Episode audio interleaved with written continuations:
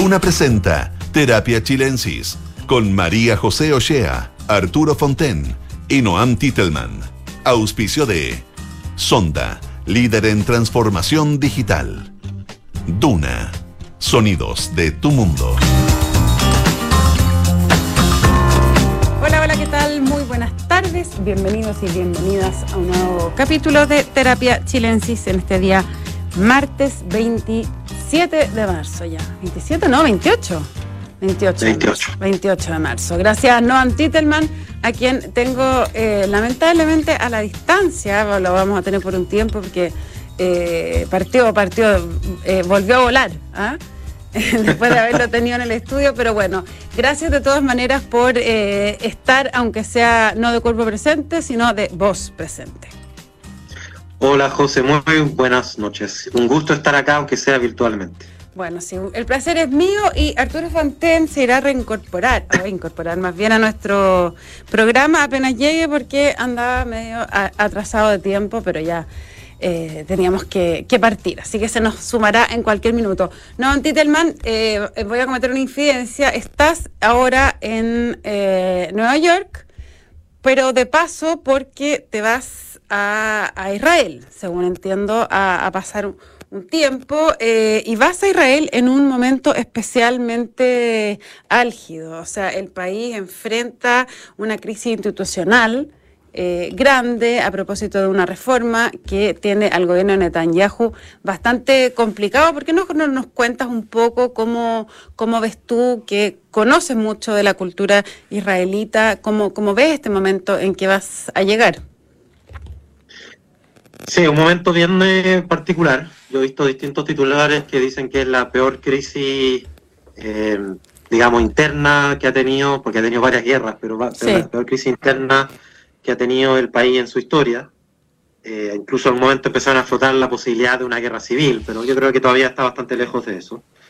Eh, básicamente es un ejemplo, y de hecho hace poco veía un panel de dos académicos súper como conocidos en el ámbito de la ciencia política, y comentaban el caso de Israel como un ejemplo más de los retrocesos democráticos que ha habido en el mundo, eh, pero ya no a través de golpes de Estado, sino por la vía democrática, ¿no? que llega un gobierno democráticamente electo y, y- y que ocupando los instrumentos de la democracia va de a poco socavando los espacios de la independencia de los tribunales, respeto a minoría, y, se va como acumulando poder, ¿no? Y lo hemos visto en Hungría, en Polonia, eh, bueno, en casos también en América Latina, en Venezuela, en Nicaragua, que, que en el fondo ya, ya no son golpes de Estado, sino que de a poquitito como que van so- se van socavando los fundamentos, sobre todo la parte liberal de la democracia, de la democracia liberal, y algo así ha estado ocurriendo en Israel. En concreto, pero- en concreto, ¿qué es lo que está, qué, qué es lo que se está discutiendo?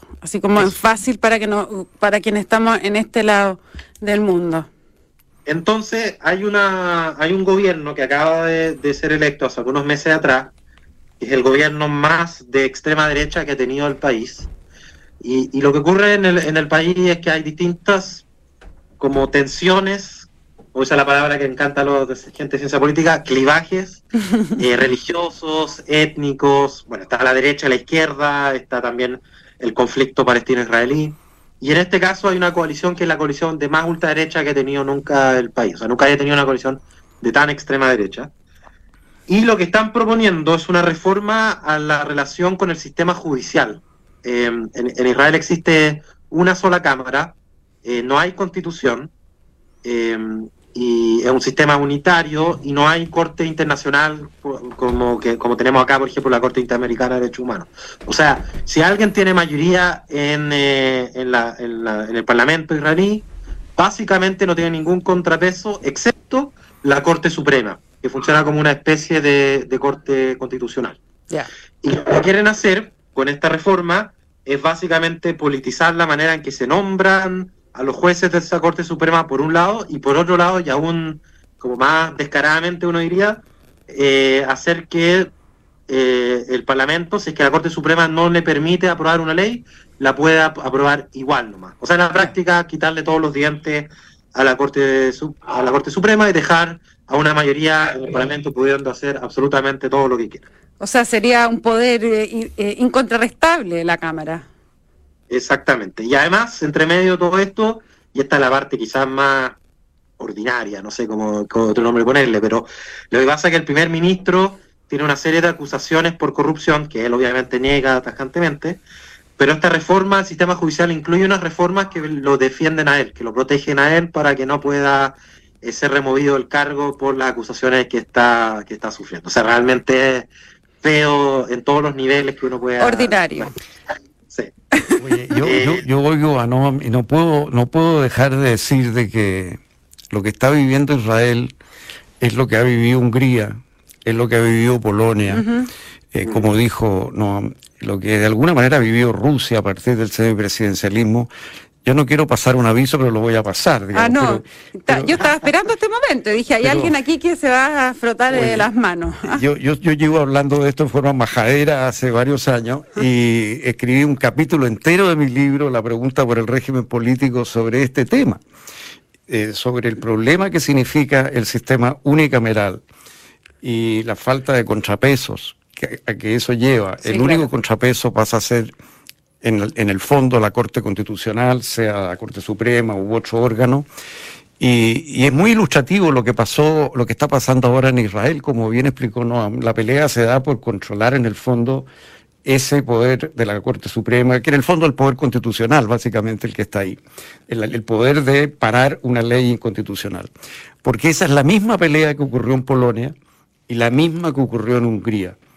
En Polonia se llegó al extremo, Kaczynski llegó al extremo, de que salían las eh, resoluciones de la Corte eh, Constitucional declarando que ese proyecto de ley, esa ley era inconstitucional, y entonces eh, eso tenía que imprimirse en el diario oficial, pero el diario oficial no tenía papel. Ah, mira. Entonces pasaron como dos años en que las sentencias no se pudieron imprimir y por consiguiente no se pudieron dar a conocer, no se podían implementar.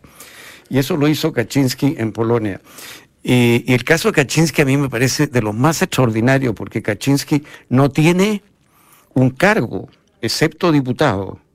Es el líder de la mayoría y como líder de la mayoría, él pone el presidente, que es un sistema semipresidencial, que es un presidente que preside pero no gobierna, y él pone el primer ministro, pero él no tiene ningún... Pero si la responsabilidad que asume ninguna. Ninguna, porque si lo hacen mal, él los cambia. Claro. Y él sigue siendo el líder, lleva años de años de años en esta posición. por, algo se llama Kaczynski. Eh, es, increíble el caso de él. El caso de Orbán es distinto, porque Orbán es el primer ministro, mm. vaya a gobernar, va a, va a entrar 17 años. Exactamente lo mismo, ¿no? Eh, lo mismo que se está haciendo en Israel. O sea, se aumenta el número de jueces y los nuevos nombrados son pro gobierno, los nombra la mayoría del momento, se licúa entonces la oposición. Y se asegura la permanencia. Y te aseguras la permanencia y, un, y un, una Corte Constitucional que simplemente eh, le va a dar el visto bueno a los proyectos que se aprueben ahí. Y la velocidad de aprobación es una cosa vertiginosa.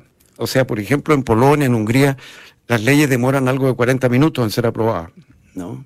Porque vienen todas cocinadas desde desde la oficina del primer ministro y se aprueban tal cual. El problema es si después no tienen papel, no la pueden promulgar. Entonces, hasta ahí nomás llega a las 40 minutos. Pero te digo que no hay un debate legislativo. Te fijas porque están todos cuadrados con el líder. Entonces, el, el, sistema este unicameral, que también funciona mal en los sistemas presidenciales como El Salvador, que no mencionaste, pero yo creo que hay que agregarlo a tu lista, ¿no? Porque El Salvador está caminando en la misma línea con Bukele, ¿no? Ahí tenemos un sistema unicameral y de nuevo, lo primero que hizo Bukele fue desarmar la sala constitucional de la Corte Suprema. Ahí no hay una institución aparte, es una sala que ve el tema de la constitucionalidad. Mm. Hecho eso, estableció estos poderes de emergencia con los cuales gobierna eh, eh, eh, a su gusto y tiene estos espantos que estamos viendo, este trato denigrante de los prisioneros, 90 pues, personas desaparecidas en las cárceles, etcétera, etcétera, etcétera. O sea, Bukele está tomando el mismo camino en un sistema presidencial unicameral. Es bien interesante lo que se está dando y, y, estos ejemplos, lo que vemos en Israel, lo que mencionas tú de Bukele, justamente cuando se está discutiendo en eh, la nueva convención o en, la comisión de expertos. Al menos esta semana, ya el jueves debería más o menos zanjarse el sistema político, que es la clave de esto, ¿no? Estamos justamente discutiendo esto y luego esto va a pasar al Consejo Constituyente que tomará las decisiones, pero el tema es muy importante porque es un desarrollo, tal como dijo, no, es un desarrollo nuevo. No es el golpe de Estado de la bota militar clásica. Por ejemplo, esto ocurrió en la India. También la India ha tenido un retroceso democrático, un país que era un ejemplo de democracia y además un ejemplo muy citado porque justamente era una democracia sumamente estable y con grandes niveles de pobreza no era como Dinamarca o Suecia, donde tú dices, bueno, pero estas son democracias que también tienen un nivel de vida tal que es más fácil de sostener el régimen. La India no, la India era justamente un ejemplo de una sociedad democrática y con una enorme eh, población en la pobreza, y pese a eso, era un país con una gran trayectoria democrática, todo eso se ha perdido ahora y está transitando aceleradamente un sistema autocrático, digamos. O sea, eh, entonces tenemos bueno, no solo el, Economist, eh, todos los indicadores internacionales de medición de democracia están mostrando que ha habido un retroceso enorme, así como una, una ola democrática en los 90, ahora estamos en este retroceso que tiene esta característica que no me explicó muy bien, no es el golpe militar, es una... Es una forma nueva de hacerse del poder, eh, de perpetuarse en el poder, digamos, Exacto. instalarse. Manteniendo las formas legales de la democracia, pero no su espíritu, por así decir. Noam, ¿tú ibas directo a, Israel y, no, no, te pudiste ir por estas protestas? O, no, no, me invitaron a una conferencia en Nueva York, por eso ah. estaba antes de Nueva York. Oye, y me estaba acordando, había un, debate bien interesante entre dos titanes de la ciencia política, que son eh, y Chevorsky, que están hablando justamente de lo que ocurría en Israel, Chevorsky además es polaco.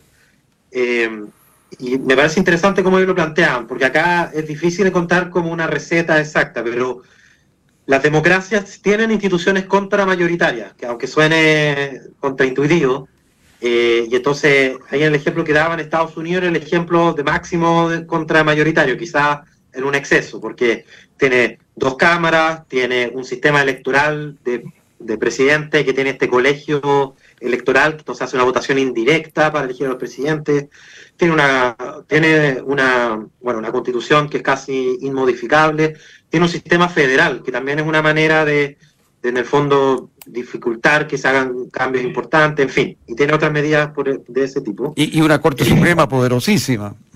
Además, una Corte, una Corte Suprema muy poderosa, en fin. Y al otro extremo estaba Israel, antes de todo esto incluso, como un espacio donde había mucho menos controles contra mayoritarios. Y la mayoría de los países del mundo están en algún lugar entre medio, digamos. Eh, entonces hay distintas maneras de tener instituciones contramayoritarias, la, la Corte Suprema, las dos cámaras, eh, eh, en fin, el, federalismo, el Tribunal Constitucional. Entonces, la pregunta es cómo uno encuentra ese equilibrio y sobre todo cómo uno lo defiende, porque como hay un principio de legitimidad en democracia, que es el control de las mayorías, es muy difícil justificar, digamos, en el, en el debate público la existencia de instituciones contramayoritarias. Algunas logran legitimar, legitimarse, o sea, por ejemplo, los espacios autónomos como el Banco Central es un espacio contramayoritario, y, y, yo diría que en Chile, por ejemplo, hay bastante apoyo a la autonomía del Banco Central a nivel, eh, digamos, de, de las encuestas. O sea, hay algo ahí como una tensión inherente que lo hace muy difícil. Y en el caso de Israel, volviendo un poco ahora último, lo que pasó recién es que el gobierno está empujando a, a matacaballo, digamos, estas reformas, y por primera vez en mucho tiempo empezó a haber como una especie de, movilización social, eh, pero muy transversal, desde empresarios high-tech, que es la industria más relevante, digamos, en Israel, en la tecnología, entonces tienen mucha, eh, muchos recursos ahí, sindicatos, la izquierda, el centro, reservistas del ejército, digamos, el mundo de la inteligencia del, del ejército, todo esto se empezaron a revelar y además ha sido muy importante la presión desde el exterior, sobre todo desde Estados Unidos, eh, que de alguna manera son las fuerzas, las únicas fuerzas que pueden llegar a hacer algún tipo de presión. Y en la práctica eso fue lo que detuvo el intento de que hubo para pasar todas estas reformas ahora, digamos, porque se iba a pasar esta semana, y eso se frenó solamente por eso, por la movilización social y la presión eh, internacional para no hacerlo, y se acordó que se iba a esperar a, que acabe un receso que tienen ahora para la Pascua judía. pero en el fondo es bien, es bien complicado porque eh, uno ve en la encuesta y está más o menos dividido la población, hay un poquito más de rechazo que apoyo a esta reforma, pero no un rechazo abrumador. Eh, eh, esta coalición tiene cierta, tiene una mayoría, no una mayoría enorme, pero una mayoría suficiente. Entonces es muy probable o muy difícil que no ocurra al menos que se termine aprobando esto en unas semanas más, cuando se calme un poco los ánimos después de que se retrase la, votación. Y el sistema político en Chile yo creo que va a ser interesante cómo se resuelva este asunto. Mi punto es que uno, se, uno puede pegar por exceso o por defecto, a propósito del sistema político en Chile, que puede ser demasiado contramayoritario. Yo creo que lo que está pasando en Estados Unidos, donde por ejemplo el filibuster que se llama, que es que en la práctica no se puede legislar nada porque el Senado, si no tienes dos tercios en el Senado, te bloquean cualquier proyecto de ley. Y, y la única manera que se legisla en Estados Unidos a través de un, de un vacío legal que te permite una vez al año aprobar una reforma que, te, que gasto fiscal. Entonces, en la práctica, los gobiernos como que meten 10.000 cosas en un proyecto y lo pasan una vez al año, que fue lo que acaba de hacer Biden con el proyecto, este supuestamente para controlar la inflación, pero en verdad eran mil cosas más. Eh, entonces, eso también es un problema. Y hay algo entre medio, que toda la pregunta es cuál es entre medio, que, probablemente es distinto para cada país, que es el desafío que tienen los, expertos ahora que están discutiendo el sistema político. De acuerdo, o sea, porque si tú tienes un gobierno con demasiados contrapesos, eh, eso produce parálisis. Inactividad total. Inactividad, entonces necesitas gobernabilidad. Ahora, eh, como tú has dicho, en, la, en, la, en el mundo de los de la ciencia política se usa la, se usa la palabra eh, mecanismos contramayoritarios. A mí no me gusta esa expresión, eh, entiendo lo que quiere decir, pero no me gusta, porque, por ejemplo, la elección de un Senado por partes, lo que significa es que tú puedes lograr una mayoría en ambas cámaras, pero para lograrla necesitas sostener esa mayoría en el tiempo y no obtener esa mayoría en una sola jornada electoral. ¿Pero eso necesariamente es contramayoritario? Eso se llama contramayoritario, como uno de los recursos contramayoritarios. Yo no lo encuentro contramayoritario, porque el punto es que tú puedes conseguir ese poder. Eh, el punto es que eh, eh, tú tienes que sostener la mayoría sometida a crítica y sometida a evaluación por un periodo largo y no en un solo día. El problema de los sistemas unicamerales es que tú te juegas todo el poder legislativo en un solo día. Entonces, eso te da un enorme poder sobre todos los órganos autónomos porque al final se rigen por ley. Entonces, el caso del Banco Central, por ejemplo, tú también podrías tener mayoría en el Banco Central para tu sector, pero para eso tendrías que sostener una mayoría en el Parlamento y en la presidencia por un periodo relativamente largo y ir nombrando uno a uno. Que no sea todo de un solo golpe. Eh, pero no todo de un solo golpe. ¿Tú, no eh, me estás de acuerdo con eso? Claro, el peligro de eso es que te pase lo que pasó en la Corte Suprema de Estados Unidos.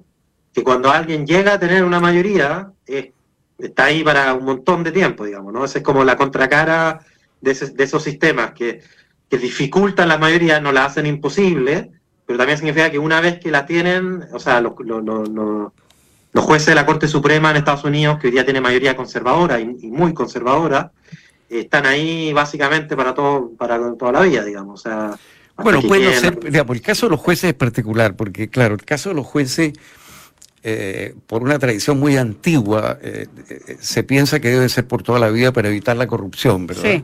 Sí. Lo mismo con, bueno, hay varios funcionarios que son, de, parece, antes el Contralor me parece que, también era, ¿o no? No, no, yo creo que el Contralor es por un periodo, me parece, pero por un tiempo, digamos. Pero, pero está ese, ese también hay que considerar eso, ¿no es cierto? Mm. Y eso, por ejemplo, hay una politóloga chilena muy buena, Valeria Palanza, que mm que tiene un libro publicado por Cambridge eh, University Press, un libro de gran categoría donde analiza las causas de la corrupción en América Latina y uno de los temas es la renovación rápida de los parlamentarios. Claro. Porque el parlamentario que sabe que se le va a acabar su periodo y que tiene 50 años, es muy fácil de corromper, digamos, por una empresa que le empieza a ofrecer cosas a cambio de que después, de, que apruebe lo que él quiere, lo, que la empresa quiere, digamos. Entonces, eh, eh, pero por otra parte, si tú tienes a los parlamentarios reelegidos, tienes el problema de que es difícil competir con los que ya tienen un nombre y están ahí. Entonces, todos estos temas políticos, de diseño político constitucional, al final son una cosa Eh, Yo creo que bastante artesana, ¿o no? Sí, de sensatez, de sentido de realidad, de sentido de lo que es el país. No hay fórmulas perfectas. y que no, y que no hay, no hay, eh, no hay un diseño institucional eh, 100% exportable, aplicable a otro lugar. Uno puede sacar ideas y más o menos eh, lo que funciona según las idiosincrasias que tienen los distintos países, pero no es llegar y aplicar lo mismo. O sea, Exacto, ese, ese eh, cut and paste, digamos, no funciona aquí. Y, y al final, toda opción que se tome, siempre tú te vas a encontrar con un contraargumento, siempre tomas un riesgo de alguna manera, estableces una regla esa regla tiene ventaja, pero tiene desventaja. Bueno, como todo en la vida, pues. Eh, no sé si todo, el amor para mí no tiene desventajas. Ah. Yo te voy a decir, anda, Arturo. Anda. Oye, hablando de, hablando de, de, riesgos, de riesgos y situaciones, eh, el presidente Boric, lo voy a sacar un poco del tema institucional, del diseño institucional de este país que tanto les gusta. Voy a ir a lo, a lo más inmediato. Ah, de las papas queman. De las papas queman, no, porque me parece que algo muy importante que ocurrió hoy día. El presidente fue al velorio de eh, la sargento asesinada este fin de semana en Quilpué. Bueno, lo recibieron eh, no, no muy de buena manera que decirlo, harta pifiadera afuera, pero él después al volver a la moneda eh, hizo una, una declaración que a mí me parece que hay ahí, que marca de alguna manera un, no sé, un punto de inflexión, pero algo importante eh, en, en, la forma que eh, se está teniendo y el tono para tomar la discusión sobre la violencia y la seguridad. El presidente dice, vale la pena reflexionar respecto a nuestras actuaciones en el pasado en relación con la relación, en relación a la relación, valga la redundancia, eh, con carabineros. Ah, eh, vale la pena reflexionar respecto a las actuaciones del pasado. Me parece que él está dando un paso más allá en, eh, en, la forma con que su sector político ha tomado la, la, relación, la apreciación o, o desvaloración de carabineros durante el último tiempo. No sé cómo lo ven ustedes. A mí me parece que eh, fue una declaración positiva. Demuestra una vez más que Boric es una persona flexible, con sentido de la realidad, él se da cuenta de lo que está pasando. Tengo entendido que en ese funeral fue también el alcalde Carter, tengo entendido que fue ovacionado. Eh, él lee las encuestas, ve la realidad, es un político y está moviendo su posición para, que, para no quedar fuera de esa realidad. Yo espero que el Frente Amplio y, el Partido Comunista comprendan esta movida, porque yo creo que es una movida inteligente que corresponde a la realidad política. Y espero que la oposición acoja esto con cierta grandeza. O sea, no podemos, digamos, avanzar en un país en el cual siempre lo que hace el contrario produce suspicacia, produce desconfianza. Eh, eh, eh, yo creo que además sacar, la, sacar cuentas todo el día tampoco avanza nada. Tampoco. Mira, hay una, una, cita clásica, digamos, hay una, una comedia muy divertida de Aristófanes que se llama Lisístrata que está en plena guerra entre Atenas y Esparta, y las mujeres hacen una huelga para detener la guerra, una huelga sexual. Y esto produce la paz, ¿no? Es una comedia muy divertida. Ja, ja, ja, tengo que decir yo. es una, es muy divertida, la verdad. Y en un momento dado aparece ahí un general ateniense eh, y se preguntan, ¿por qué no hemos logrado la paz con Esparta? llevan una guerra de 30 años. Entonces lo que dice es, porque cuando vamos a las negociaciones no oímos lo que dicen, sino lo que no dicen y sospechamos. Mm. A mí me parece una frase fantástica. No oímos lo que dicen, sino lo que no dicen y sospechamos. Entonces, si tú actúas en política sobre esa base... ¿Qué suele suceder? Que suele suceder es conflicto, conflicto, conflicto. Y la ciudadanía no quiere eso, la ciudadanía quiere unidad, sobre mm. todo en temas tan importantes como la delincuencia y la violencia en general. ¿Tú cómo lo tomas, Noam? Qué curioso que también sean los famosos 30 años en esa comedia griega, no sé, será, será algo en los 30 años, pero... Eh, Mira cómo sale el psicoanálisis por todos lados. pero... No, si te escuchamos, te estamos escuchando. ¿Me escuchan? Ah, sí, sí, sí. ok. Eh, no, que eh, estaba, recordando que hace unos meses atrás hizo un poco de noticia que en la encuesta Criteria salió que los chilenos preferían seguridad a libertad cuando le hacían elegir entre las dos cosas. Lo que no decía es que siempre ha sido así en todas las encuestas que se han hecho durante muchos años. Cuando a las personas se les pregunta seguridad o libertad, dicen seguridad. Y no solo en Chile, pasa en casi todo el mundo. Tiene que ver con que la pregunta está media mal hecha, porque en verdad, no sé, muy poca gente dice que no es libre, en cambio mucha gente dice que no, no, siente seguridad, digamos. Es porque hay un nivel de abstracción distinto, se están comparando un poco peras con manzanas. Pero detrás de eso, lo que sí yo creo es cierto es que si uno enmarca el debate en esa polaridad, o sea, como, ¿quieres tener libertad o quieres seguridad? ¿Quieres democracia o quieres seguridad? Vas a perder. la única manera de que la democracia liberal, a propósito de lo que estábamos hablando antes, sobreviva, y que uno le pueda convencer a la gente de que se puede tener seguridad en el marco de esa democracia liberal. A propósito también del fenómeno Bukele, ¿no? Un poco, eh, si a la gente tú le das a poner entre esas dos posibilidades solamente, siempre va a salir perdiendo. Y yo creo que eso es algo que, el, presidente o el Frente Amplio lo, ha ido reconociendo también con, con claridad, pero yo estoy de acuerdo con lo que dice Arturo. Hay un sector para el que da lo mismo lo que diga el presidente, a lo mismo que ya, ya hay cosas que ya ni siquiera se discuten, como el estado de excepción, como enviar militares, como, eh, en fin, eh, aumentar la dotación de carabineros. Eh, la nueva, aparentemente va a haber una agenda corta de reformas para fortalecer carabineros. Da lo mismo todas las cosas que se hagan, si todo parte desde la sospecha de que el otro está escondiendo algo, nunca va a haber una, una visión positiva del, del que está al frente. Y eso puede generar ventajas de corto plazo, ventajas electorales y de encuestas de corto plazo, pero en el largo plazo termina cimentando el camino a un Bukele o a otras formas de retroceso democrático como las que estábamos hablando antes, porque si es que alguien puede prometer que si votan por él va a entregar más seguridad y el costo va a tener un poco menos de libertad, pues puede ser bien probable que gane. O sea, eso es una, eso es una oferta ganadora muchas veces en elecciones. Ahora, por eso yo creo que todos los que no quieren que eso pasen debiesen anteponer ese, ese, peligro. Ahora, pero ¿a ti te parece que por parte del presidente Boric esto es un, un avance también? También para generar un clima en que hay que ponerse todos de, acuerdo en, el mismo camino.